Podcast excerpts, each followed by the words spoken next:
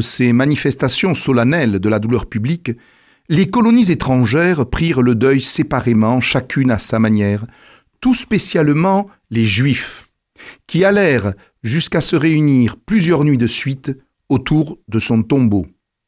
Extrait de la vie de César par Suétone dans la vie des douze Césars.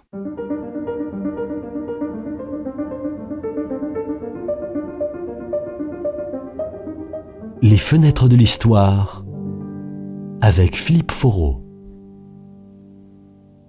Les relations entre le monde juif d'une part et le pouvoir romain de l'autre sont à la fois anciennes, longues et complexes. Anciennes parce que nous avons des traces, dès le deuxième siècle avant Jésus-Christ, de relations politiques entre le monde juif et la République romaine. En effet, lorsque, en 168 avant Jésus-Christ, euh, la société juive s'était soulevée contre la euh, domination séleucide du royaume de Syrie des Séleucides, eh bien, la République romaine en avait profité pour tisser des liens avec euh, les Juifs.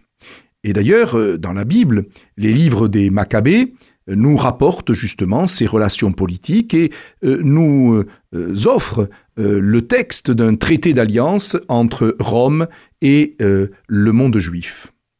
Lorsque la domination séleucide a été euh, définitivement chassée de Judée en 147 avant Jésus-Christ, eh bien, euh, euh, la nouvelle Judée, cette nouvelle Judée indépendante, lors de la dynastie asmonéenne, eh bien, pouvait apparaître comme une alliée, un, pied de Rome dans le Moyen-Orient.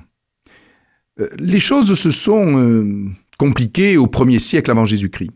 En effet, fracturée par une guerre civile, la Judée euh, a vu intervenir directement Rome dans ses affaires. En 63 avant Jésus-Christ, le grand Pompée, qui est euh, alors en train de faire une grande campagne qui va permettre à Rome de dominer euh, l'Orient et donc de créer en particulier la province de Syrie, eh bien, cette intervention de Pompée se fait directe dans la Judée même. En effet, il veut mettre euh, un terme à la guerre civile entre Hircan et Aristobule. Il va prendre Jérusalem sans euh, euh, difficulté particulière, mais il va choquer les Juifs parce qu'il va oser entrer dans le Saint des Saints. C'est-à-dire que ce lieu ô combien sacré pour les Juifs, où le grand prêtre ne venait qu'une fois l'an avec des habits liturgiques particuliers, eh bien, euh, la curiosité du conquérant romain fait qu'il est entré lui-même et qu'il a, semble-t-il, été quelque peu déçu euh, de ce qu'il a vu, ou plutôt de ce qu'il n'a pas vu. Mais à partir de ce moment-là, les liens sont vraiment directs entre Rome et la Judée. Rome, à ce moment-là, ne va pas donner euh, une administration directe à la province. Au contraire, il va y avoir un système de princes clients c'est-à-dire que Rome, plutôt que d'administrer la Judée euh, directement, va confier à des souverains qui lui sont fidèles le soin d'administrer le territoire. Le plus connu de ces princes clients en Judée est bien sûr Hérode le Grand, euh, qui est souverain de 37 à 4 avant Jésus-Christ. Euh, Hérode le Grand a mauvaise presse, en particulier dans la tradition chrétienne. Mais si on le regarde objectivement, et si on le regarde d'un point de vue romain, c'est un bon souverain. Certes, il peut être colérique, certes, il est polygame, ce qui euh, choque quelque peu les pieux juifs. Euh, on lui reproche d'être très hellénisé, et finalement plus grec que juif. Mais il est tout de même, pour Rome, celui qui maintient l'ordre en Judée, qui fait entrer des impôts, qui est un allié fidèle. D'ailleurs, il a servi aussi bien Marc-Antoine et Cléopâtre que ensuite Octave Auguste. Il est un grand bâtisseur. Il a magnifié le temple parce que le temple où Jésus va, c'est le temple agrandi, rénové, embelli par Hérode le Grand. Et il va également euh, construire la forteresse de Massada, qui est à la fois un lieu défensif, mais aussi une résidence royale. Et puis, en l'honneur d'Auguste, il va euh, fonder la ville de Césarée maritime, euh, qui va devenir, je dirais, une superbe ville balnéaire sur les bords de la Méditerranée. Seulement, Hérode le Grand n'a pas de successeur digne de son statut. Son fils Archélaos, qui est d'ailleurs cité dans les évangiles, eh se montre beaucoup plus timoré. Euh, il est incapable de maintenir l'ordre. Il euh, a des difficultés à faire rentrer les impôts, ce qui fait que en 6 après Jésus-Christ, l'empereur Auguste décide de diriger directement la province de Judée en nommant un préfet, et bien sûr pour nous, le plus célèbre des préfets, c'est Ponce Pilate, qui administra la Judée entre 26 et 36.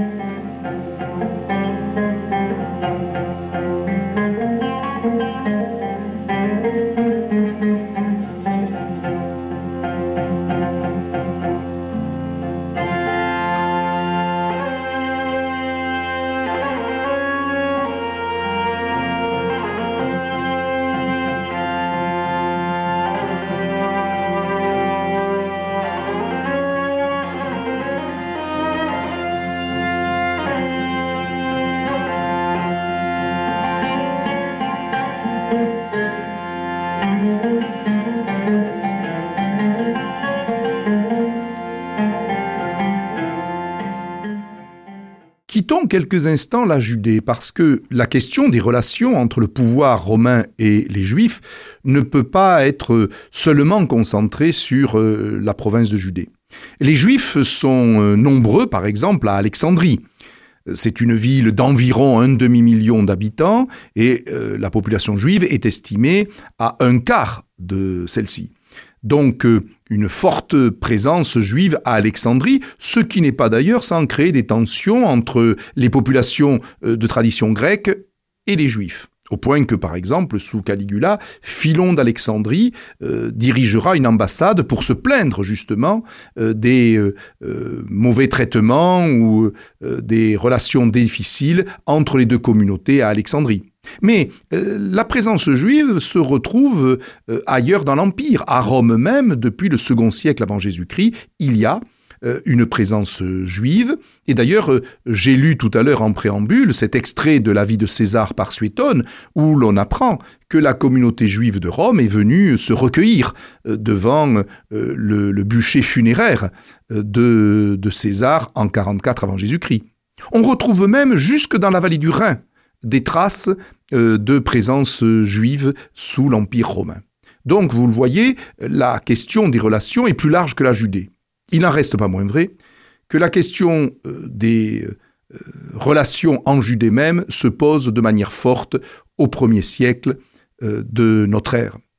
En effet, depuis la fin du premier siècle et tout au long du premier siècle après Jésus-Christ, il y a la question du messianisme. En effet, la société juive attend le Messie, le Messie libérateur, celui qui va restaurer la grandeur d'Israël et qui va eh permettre de chasser, en l'occurrence, l'occupant romain. Ce messianisme crée des troubles, met en ébullition une partie de la société juive. D'autre part, il y a aussi un autre aspect, c'est que l'administration romaine est une administration lourde, en particulier pour la fiscalité. La fiscalité est effectivement euh, pesante.